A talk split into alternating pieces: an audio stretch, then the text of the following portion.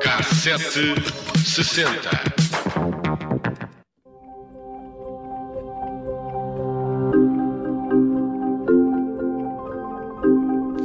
Com António Costa a garantir que não, há, uh, uh, que não irá ocupar um lugar europeu se isso significar instabilidade política, o K760 recupera a história de um outro primeiro-ministro que acabou mesmo por escolher um cargo em Bruxelas e abandonar um mandato a meio. Falamos de Durão Barroso, que neste dia, há 19 anos, recebia o convite formal para se candidatar à presidência da Comissão Europeia.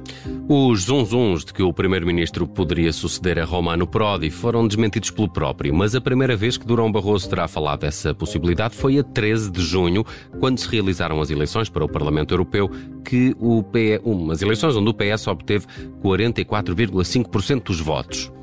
Nessa noite em que a coligação PSD-CDS não foi além dos 33%, Durão terá confidenciado a Pedro Santana Lopes que o seu nome circulava como candidato a presidente da Comissão. Mas havia um problema. A votação nas europeias mostravam que o governo estava em queda nas preferências dos portugueses e uma saída do primeiro-ministro podia dar lugar à dissolução do Parlamento e a eleições antecipadas. A 27 de junho recebe então o convite formal para se candidatar a 29. Anuncia que vai deixar o governo. Vou aceitar o convite que me foi dirigido pelo chefe de Estado e do Governo europeus para me candidatar à presidência da Comissão Europeia. Não foi uma decisão fácil. Ao ponderá-la, pensei nos portugueses e na forma como também poderia defender o seu futuro. Incerto era o futuro do governo de direita. Jorge Sampaio, à época Presidente da República, demorou 10 dias a anunciar a decisão perante uh, uma crise política. Ouviu 17 personalidades da vida pública, ex-primeiros-ministros, ex-presidentes, constitucionalistas, políticos de esquerda e de direita. No próprio dia em que foi anunciada a saída de Durão Barroso para a presidência da Comissão Europeia, Jorge Sampaio chamou a Belém o então governador do Banco de Portugal, Vítor Constâncio, o então presidente da Assembleia da República, Mota Amaral, e ainda o antigo presidente da República, Mário Soares. Na altura colocavam-se duas hipóteses a Jorge Sampaio: a convocação de eleições antecipadas ou então encontrar uma solução de continuidade, dando possibilidade à maioria parlamentar do Para formar um novo governo. Foram dias de grande ansiedade para os partidos da direita. Sampaio ouviu tudo e todos. Almeida Santos, que tinha sido presidente da Assembleia da República, Cavaco Silva, ex-primeiro-ministro, e até Marcelo Rebelo de Sousa, como ex-líder do PSD. Foram ainda chamados outros ex-chefes do governo, como António Guterres e Pinto Balsemão, o banqueiro Artur Santos Silva, o ex-ministro Miguel Cadilho, o presidente do Tribunal Constitucional, Maria eh, de Lourdes Pinta Silva, antiga primeira-ministra. Eh, Sampaio apenas não ouviu os parceiros sociais. Depois convocou o Conselho de Estado numa reunião que durou mais de quatro horas. Pelas 21h15, num comunicado ao país, o então Presidente da República uh, anunciava a sua decisão, iria convidar o líder do PSD, Pedro Santana Lopes, a formar um novo governo. Três dias depois, o próprio Santana Lopes reuniu-se com Sampaio e, à saída, confirmava que era o escolhido. Sei que eh, a Presidência da República vou distribuir o comunicado em que sou indigitado como Primeiro-Ministro. Irei agora proceder às diligências necessárias para a formação do novo governo. Como argumentos para justificar a decisão, Jorge Sampaio referiu que os partidos que compunham a maioria parlamentar lhe tinham dado garantias do apoio que tinha sido dado ao governo de então e, portanto, era para continuar. Nessas condições, a dissolução da Assembleia da República seria a solução que mais afastaria o país das condições de estabilidade política. Contra a opção de Sampaio, Ferro Rodrigues demitiu-se e José Sócrates sucedeu-lhe à frente do PS. O governo tomou então posse em julho, mas teve uma vida uh, muito curta. A 10 de dezembro, depois da polémica demissão do ministro Henrique Chaves, que tinha tomado posse como ministro adjunto e em novembro tinha passado a tutelar a pasta da Juventude e do Desporto, dizia Jorge Sampaio anunciou ao país a decisão de dissolver o Parlamento porque o governo tinha um problema de credibilidade.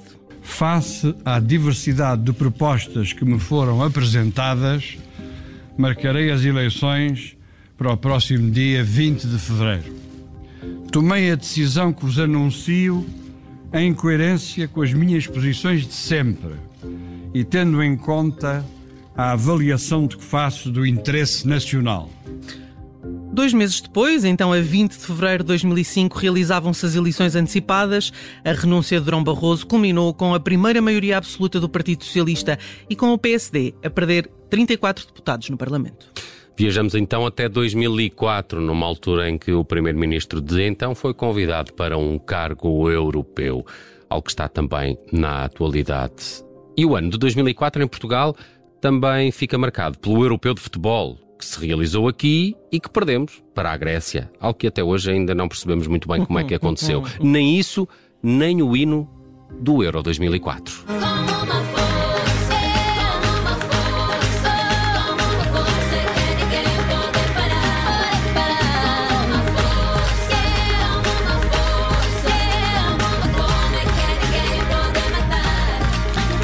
Força, da luso-canadiano Nelly Furtado, não foi, no entanto, a música uh, mais uh, estranha que aconteceu em 2004. No nosso país, o disco tinha esta canção, foi o mais vendido do ano.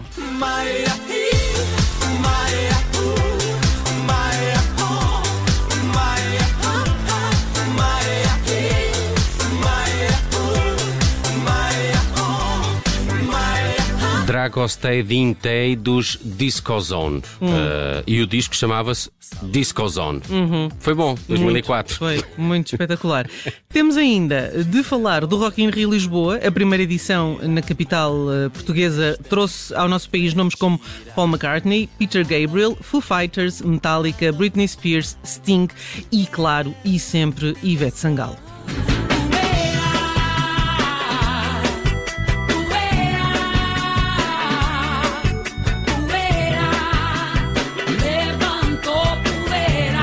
Bem, mas nem tudo foi mau em 2004. Não, Hoje vamos... não foi. Não, não foi, foi, não, não foi. foi. Eu é que fiz aqui uma viagem um pouco uh, mais tortuosa. Fizeste uma viagem tortuosa, mas eu percebo que tu partiste daquela derrota com a Grécia. Claro, uh, que foi para manter nem, o nível. Nem nós entendemos, nem os gregos, não é? Os é gregos verdade, estavam eles, bastante espantados no final do jogo. Olha, proponho uh, que fechemos o cassete então com o Prince, que editou precisamente em 2004 um álbum de nome Musicology, 28 de estúdio na carreira do músico. Valeu-lhe no ano seguinte dois Grammys e um deles foi pelo tema título Musicology. Fecha hoje a nossa viagem por 2004 no K760. Heard about party now, just east of Harlem. Dougie gonna be there, but you got to call. Even the soldiers need a break sometime. Listen to the groove, y'all. Let it unwind your mind. No intoxication, let you see what I see. Dancing hot and sweaty, right in front of me, in front of me. Oh, call it what you like. I'ma call it how I be. This is just another one of God's gifts. Musicology. Got to keep the party moving,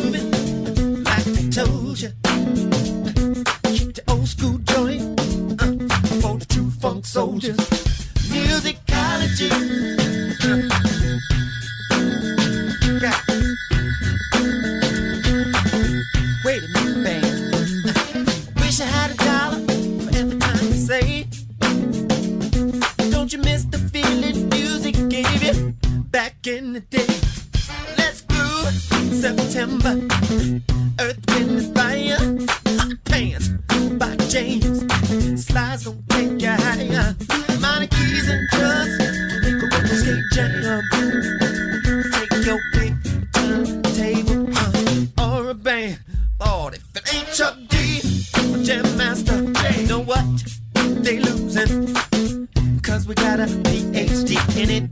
body movement.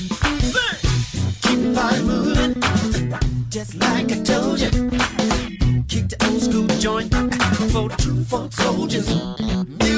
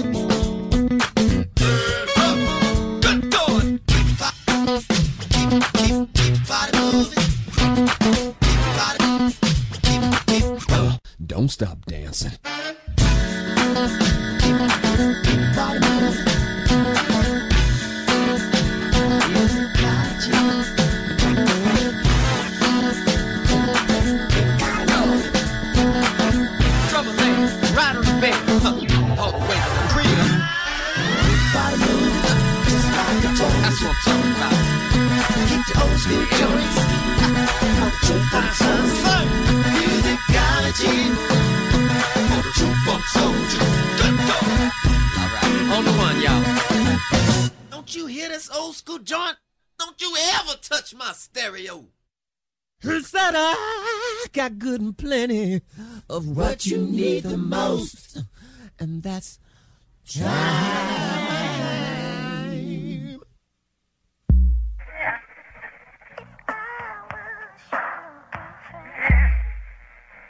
Uh. Watch it.